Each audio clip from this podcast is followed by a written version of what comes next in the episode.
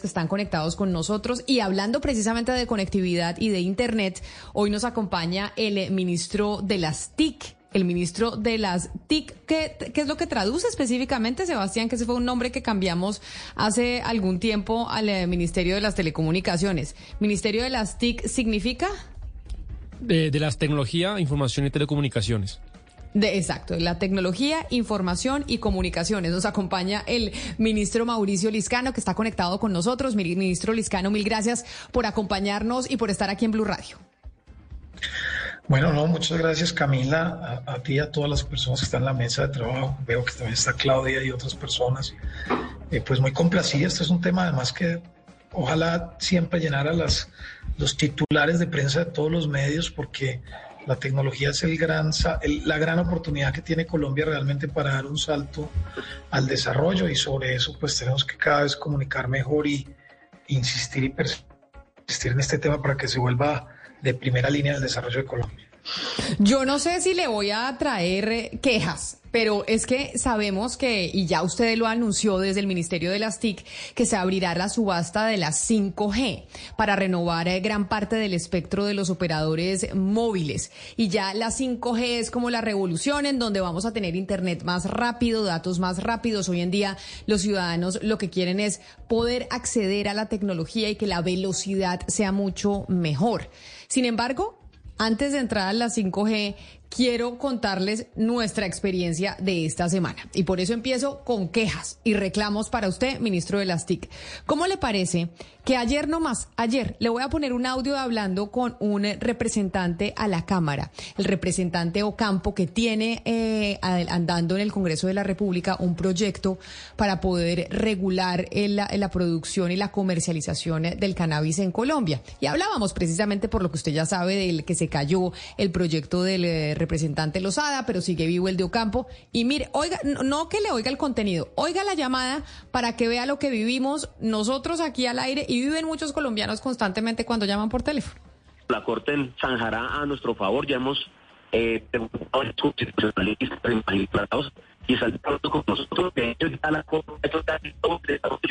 lo que nosotros constitucionalmente Colombia se permite. Recuerde una cosa, Camila, y oyentes, lo único que nos permite Colombia es que las personas no.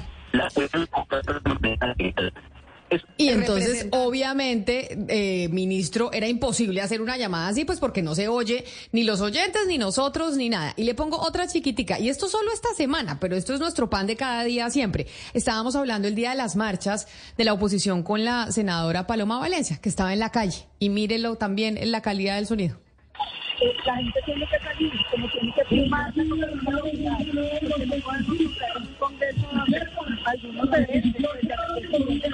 Ahí totalmente inaudible. Entonces, le pongo los ejemplos para contarle que usted además debe saber nuestra experiencia con las llamadas telefónicas. Oiga, ministro, ¿con la 5G esto se va a arreglar? Pues más o menos, porque nosotros sí tenemos un problema de conectividad.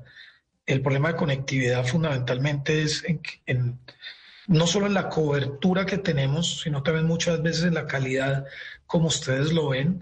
Y nosotros para poder mejorar esto no solo lo podemos hacer a través de 5G, 5G realmente no va a dar tanta cobertura, va a dar más calidad, tenemos que seguir insistiendo en, en, la renovación de 4G, que es, digamos, lo que se va a hacer este año, se renueva el espectro en 4G, se lanza 5G y eh, ahí pues tenemos que hacer un esfuerzo, lo estamos haciendo en todo Colombia, de pasar de una conectividad del 60% más o menos que tenemos en Colombia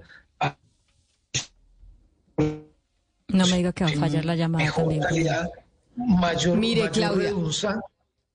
Ministro, ¿me escucha? espéreme porque esto que estamos eh, viviendo con usted en estos momentos sí es el colmo de los colmos, ¿o no, Claudia?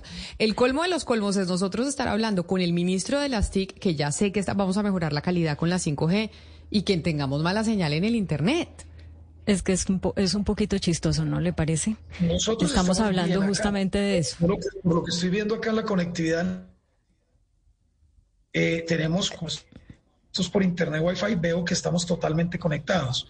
Veo que el problema puede estar más allá en la conexión, pero, igual sigue siendo un problema de, de conectividad. Claro, es un Porque problema de conectividad, estamos- porque imagínese la locura, ministro. Usted, ministro de las TIC, y nosotros, medio de comunicación. Es que por donde lo mire, si fuéramos nosotros o fuera usted, el, el, eh, la falla, el tema de las ¿quién es telecomunicaciones y que, y que esta sea la calidad del Internet es una cosa que de verdad no entiende uno. Pero mientras arreglamos la comunicación con usted, Gonzalo, venga, ¿en qué ranking estamos nosotros en Colombia en eh, la calidad y en la velocidad del Internet en el mundo? Usted no me lo va a creer, Camila. Colombia es el, el- es el tercer país de América Latina con el Internet más rápido. No me lo va a creer. O sea, únicamente nos supera Chile, que está, digamos, en el top 10 en cuanto a velocidad de Internet con 216 megas por segundo de descarga. Eh, y luego está Brasil. Pero Colombia, digamos que un promedio medio, valga la redundancia, tiene una, descarga de 50 megas eh, por segundo en cuanto a, por- eh, en cuanto a descarga. Lo que sí hay que decir, Camila, es que la conectividad, que es lo, a, a lo que se refería el ministro, digamos que Colombia sí está picho, ¿no? Colombia está por detrás de Ecuador, Argentina, Chile, Brasil, México, Venezuela incluso en cuanto a la penetración de Internet, o sea, la cantidad de gente que tiene Internet en el país, como decía el ministro, casi el 60%. Ecuador, el 81% de las, de las personas tiene conectividad a Internet, en Argentina el 76%, en Chile el 77%, pero fíjese bien que no se trata de velocidad tampoco, se trata de conectividad, porque repito, Colombia tiene el tercer Internet más rápido de América Latina. Eso sí, en 4G, porque hay que decir que en 5G, Camila, nosotros no hemos llegado, a diferencia de países como Uruguay, Puerto Rico, las Islas Vírgenes, Trinidad y Tobago y Surinam, que ya tienen 5G. Bueno, a ver si entonces, eh, después de ese informe de cómo estamos de conectividad, ministro, siga usted con la explicación de si este 5G, esta licitación que usted anunció cuando llegó al ministerio que se iba a abrir y se iba a materializar, nos va a mejorar los índices a nosotros eh, en el país, en términos de calidad del Internet, de las llamadas y de la conectividad.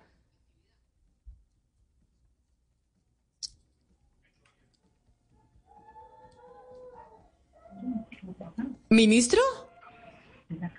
Sí, aló, los escucho. Ahí lo, ahí lo, eh, ¿ya nos oye y me oyó la pregunta o se la repito?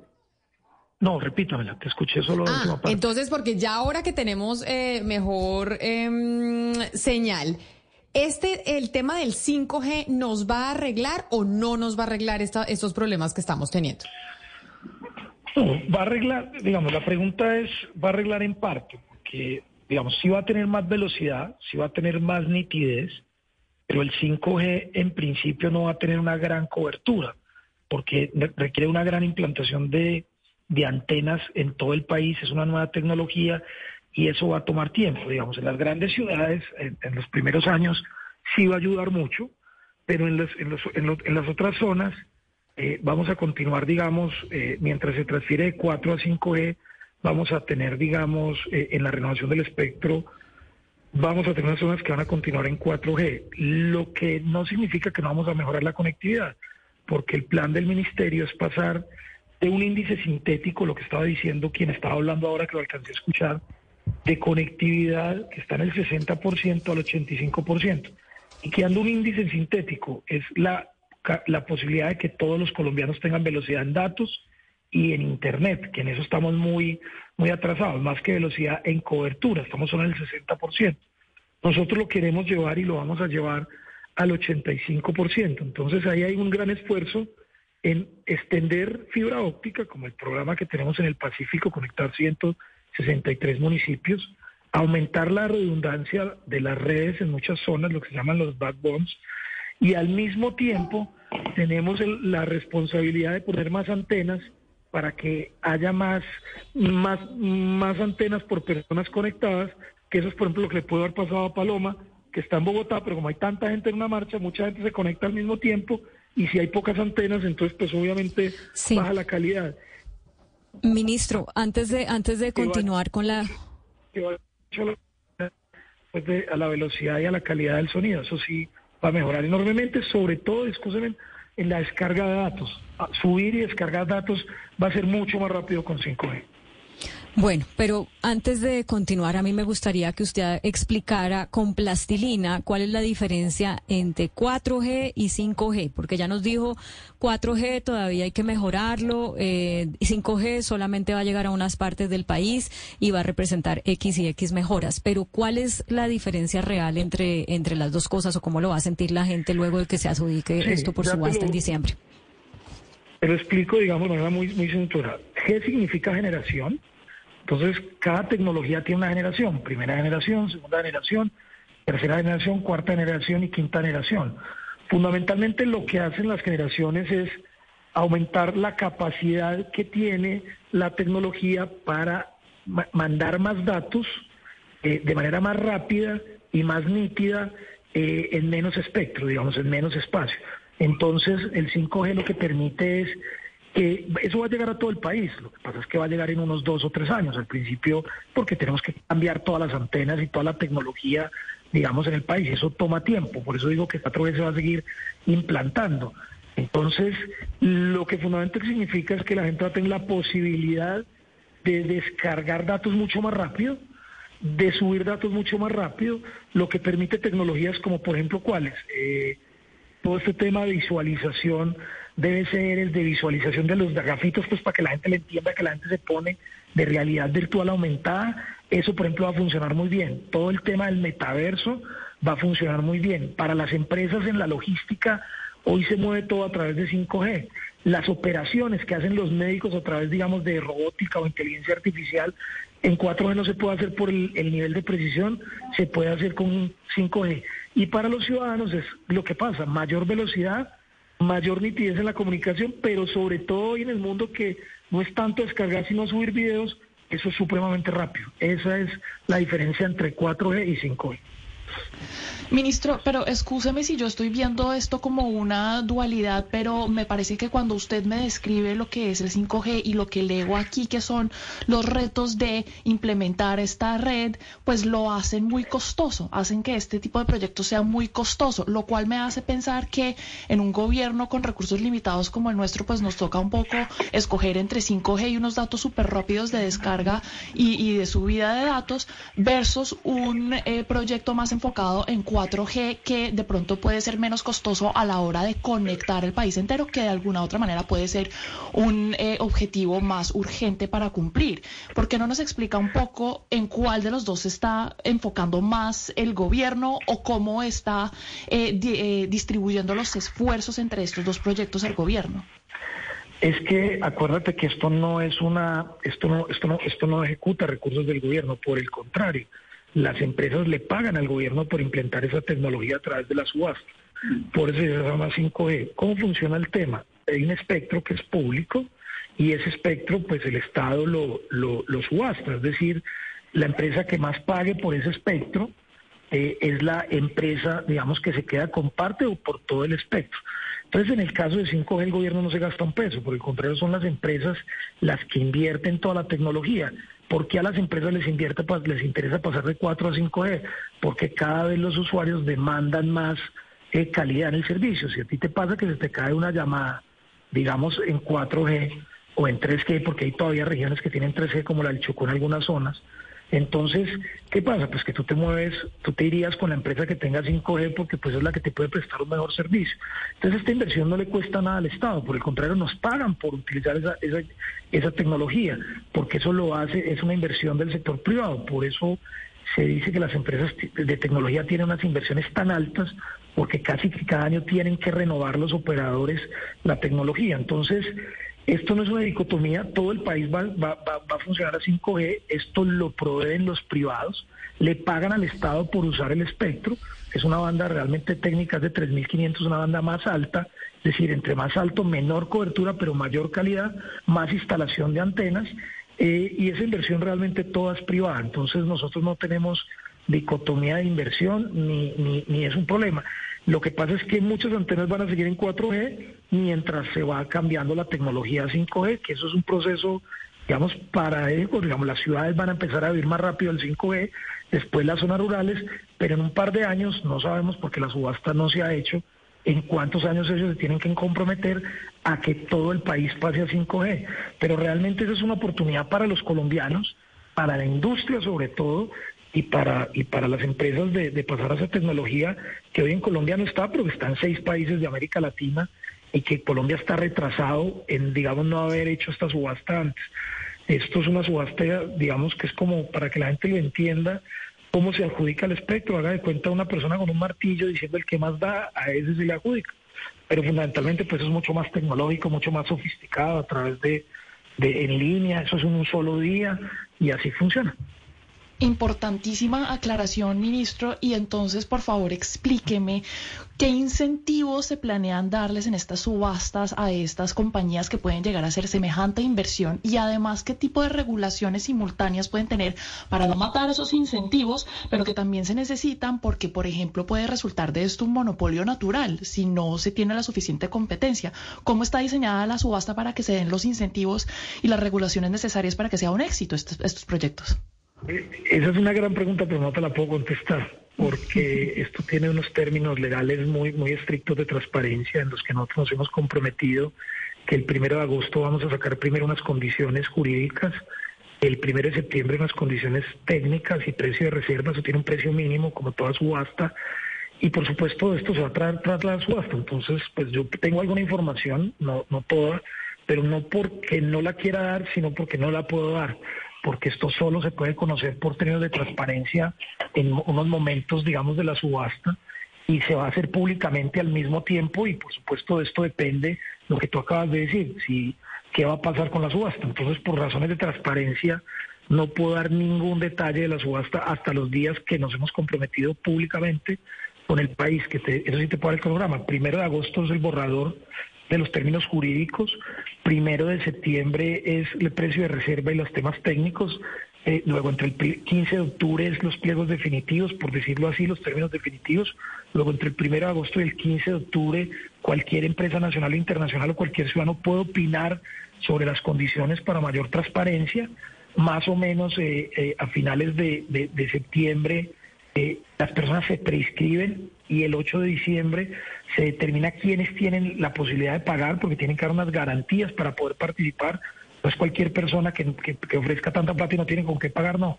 El Estado tiene que garantizar que tengan esos recursos y el 20 de, de diciembre es la subasta como tal, que es una subasta pues muy moderna, digamos en línea, donde hay una persona y un cuarto del lado, donde la gente va aumentando, hay un precio de reserva y se lo gana el que más, el que más pague por el espectro y eso es obviamente público y transparente, entonces eso funciona así, entonces por eso no te puedo dar detalles.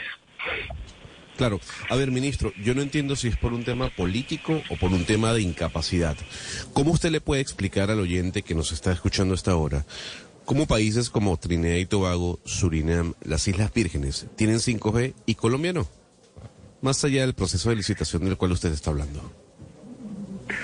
No, la razón es una decisión política y de capacidad de gestión, porque son los gobiernos los que determinan en qué momento sacan 5G. Eh, yo llegué como ministro hace un mes y ya sacamos la licitación para ponernos al frente del tema. Los gobiernos pasados no lo hicieron, no, nunca les, no, no sé, falta de gestión o falta de decisión política de, de tomar la decisión. Obviamente para un país, entre más avanzada sea tu tecnología, pues más crece económicamente, más oportunidades tiene sobre todo cuando entendemos que esto no le cuesta al país nada, por el contrario, antes nos pagan por, por usar esa tecnología. Entonces, pues sí, es una falta de voluntad política en algún momento de los gobiernos pasados, porque esto lo está cumpliendo, o falta de, de, de, gestión, pero juzgarlo pues sí queda muy difícil. Aquí lo importante, el mensaje es que nosotros lo hicimos y lo vamos a hacer una realidad y eso va a ser una gran oportunidad para Colombia, pero además eso le agrego, vamos a renovar el espectro y vamos a aumentar la conectividad, tenemos un plan, pues todo no es antenas, o sea, antenas en los celulares, esto es un poco lo que es 5G, pero el gobierno tiene otro plan de conectividad, ese sí con recursos públicos, no de privados, que ya es llevar internet por fibra óptica, tenemos un proyecto ya terminado para conectar todo el Pacífico, que en un mes ya tenemos los términos jurídicos Estamos ya, ya terminamos los técnicos, tenemos una propuesta muy interesante con el Banco Mundial para conectar el Amazonas. El compromiso del gobierno sí es tirar fibra óptica neutral, es decir, que sea pública para llegar de Ministro. 40 millones de conexiones a 70 millones de conexiones. Es una combinación ministro- como de muchas estrategias. Ministro Liscano, usted nos ha explicado que para todo esto se necesita una gran inversión privada, pero pues hay situaciones delicadas en el sector. Eh, sabe bien usted que Tigo pasa por una situa- situación financiera muy delicada y un poco le quería preguntar, creo yo, lo que es el gran elefante en el salón en este momento del sector, que es el tema de Claro. Claro tiene, entiendo yo, sin los datos no me fallan, el 65% del mercado. Y en septiembre del 2021 la CRC, comisión de la cual usted pertenece por constitución porque tiene silla, la declaró un jugador dominante a Claro. Esta investigación tenía más de cuatro o cinco años y Sergio Martínez la aceleró. Lo que dijo la CRC en su momento es que se iba a tomar dos años para decidir qué regulaciones y qué normativas Claro iba a tener, en especial por ser un jugador tan dominante y tan importante. Usted sabe bien que esos dos años se cumplen ahorita en septiembre, es decir, en tres meses, y no ha salido nada al respecto. Entonces la pregunta concreta es eso, ministro Liscano, usted que tiene silla en la CRC, cuéntenos qué va a hacer la CRC en ese, en, al respecto, No, porque esa, tengo- se- señor. No, sí, te- tengo silla y no tengo silla, porque digamos que es la CRC es una comisión independiente autónoma del gobierno. Yo tengo para temas administrativos, pero las decisiones, digamos, de regulación no son no son función del ministerio. La Claro, pero el ministerio tiene silla en la CRC. Pues, yo, yo sé que no depende Sí, sí, 100% de usted. No, pues tiene delegados y todo. No, pero entiendo el debate, o sea, no Eh, lo estoy evadiendo. bueno, no- Lo que quiero decir es que no. Bueno, Digamos que esa, esa comisión, no, esa decisión no es realmente una responsabilidad del ministro. Yo sé que no es su responsabilidad, pero pues usted es una persona muy importante en el sector del país por ser el ministro TIC y pues su ministerio tiene silla ahí. Se puede sentar usted o el viceministro. Entonces, le, y creo que la pregunta es muy pertinente porque todo lo que usted nos ha eh, explicado pues tiene mucho que ver con un jugador que es muy importante y que del cual no ha salido ninguna regulación al respecto y se vence ese mandato de la CRC dentro de dos meses. Entonces, esa, esa es la consulta, doctor Liscano. No, pues usted lo acaba de decir, eso es una responsabilidad de la CRC, ellos tienen que determinar, es que yo, yo tengo que respetar la autonomía de la CRC. Hagan de cuenta que la CRC es como el Banco de la República, está por constitución, tiene autonomía y yo no puedo, digamos, influir en las decisiones de ellos ni me puedo meter porque eso genera problemas inclusive al mercado, donde el ministro tiene que respetar la regulación que es independiente de las decisiones del Ejecutivo. De hecho, muchos de esos miembros son elegidos por formas diferentes al nombramiento del gobierno. El gobierno creo que sí tiene uno o dos nomás que nombra determinado periodo. Entonces nosotros no tenemos, digamos, las mayorías en la CRC. Pero el mensaje es claro, digamos, digamos, yo entiendo el debate. El debate es que es un sector que tiene dificultades en algunas empresas, eso es una realidad, como te digo, y hay otras que están más fuertes económicamente. Eh, pero digamos que todo eso es precisamente lo que tiene que analizar eh, la subasta en términos de cuánto es el precio sobre el cual se coloca, pensar en precios de mercado, entender que la- el espectro termina siendo una posibilidad para conectar el país y no necesariamente un ánimo fiscalista, pero digamos todos esos temas es los que tiene que definir la subasta. Eh, y, y ahí, digamos, yo tengo, insisto, tengo que ser muy prudente en no dar Pero detalles. entonces el ministerio, Porque- el, el porque- ministerio, digamos, para ser concretos y tener o- obtener su respuesta, el ministerio acá un poco se aparta, digamos, que los otros comisionados. No, el ministerio entiende. porque ustedes tienen silla ahí. Pues lo que yo entiendo es que si, tienen, si tienen silla puede- pueden actuar, pero, pero El, el mensaje, el mensaje es, el, el ministerio entiende la realidad del mercado, eh, del espectro, es decir, los costos. La ANE, que es una entidad de masas escritas, quien valora eso, no el ministerio, eso tiene, digamos, unos procedimientos técnicos muy serios. Tenemos un estructurador internacional, además, que también valora, digamos, cuánto cuesta eso y tenemos varios equipos trabajando para llegar a esos precios. Eso no es un tema político, es un tema supremamente técnico. Y eh, lo que dice el ministerio es, el mensaje es, en este tema, pues que ser muy prudente y muy transparente. El mensaje es que el- el- el- el ministerio y el gobierno entiende la situación de la realidad del mercado y por la situación de la realidad del mercado, pues tomará decisiones acorde a eso para eh, mantener, digamos, la competitividad eh, en, parte de las empresas, pero también la responsabilidad del Estado de traer nuevas tecnologías y ser objetivos. Esa sería, digamos, como la respuesta que yo puedo dar como ministro en un tema tan complejo en el que usted me está preguntando una empresa u otra. Yo pues, personalmente no me puedo meter, yo soy independiente, no puedo favorecer ni al uno ni perjudicar al otro. Yo como ministro tengo que ser muy recto, muy transparente en un mercado que es altamente competitivo y altamente regulado. Entonces yo tengo que ser muy prudente en no dar mensajes que favorezcan o perjudiquen a los otros. Yo lo que digo es que aquí no trabajamos para ninguna empresa, trabajamos para los usuarios y los colombianos y las decisiones van a estar tomadas pensando en los usuarios y en los colombianos y no en una empresa u otra, sino que hayan reglas claras y transparentes de acuerdo a la regulación que expida la CRC y a las realidades del mercado. Pero un mercado también, ministro, en donde pues usted es el encargado de ese sector, en donde se pelean todo el tiempo. Entonces, por ejemplo, quiero que oiga lo que el informe que nos tiene Marcela Peña, en donde nos cuenta que Claro acusa a sus competidores de impedir que los usuarios se pasen a la compañía. Marcela. Pues mire, hay que decir que esta pelea comenzó cuando un operador se quejó de que Claro no estaba dejando pasar a sus usuarios con el mismo número a esta nueva compañía. La superindustria encontró razones para abrir una investigación, pero Claro está negando todas las acusaciones. Según la compañía, ellos están cumpliendo toda la ley cuando le dicen a un usuario que no lo pueden cambiar de operador es porque hay una razón justificada y probada. Además, contraatacó y asegura que en los últimos meses ha venido denunciando ante distintos organismos de control a su competencia por situaciones, dice claro, que incumplen también la norma de portabilidad. Entonces, esto de la portabilidad parece una pelea de nunca acabar. Claro, dice una cosa, UOM dice otra, Movistar, multa aquí, multa allá. ¿Qué es lo que está pasando realmente con la competitividad en, en las empresas?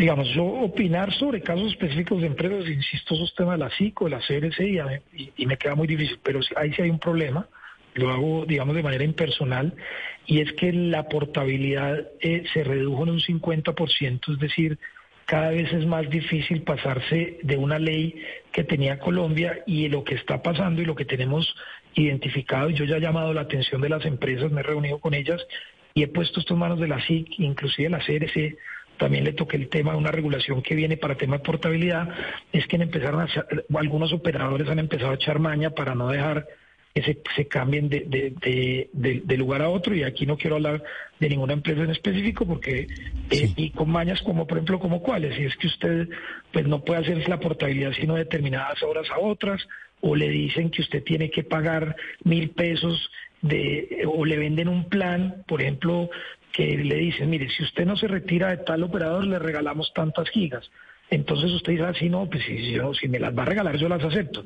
Pero cuando se va a cambiar, le dicen, ah, pero es que se acuerda que le regalamos esto, estas gigas, pero usted ya no se, pero usted no se puede cambiar porque no me las ha terminado de pagar porque le extendimos el plan.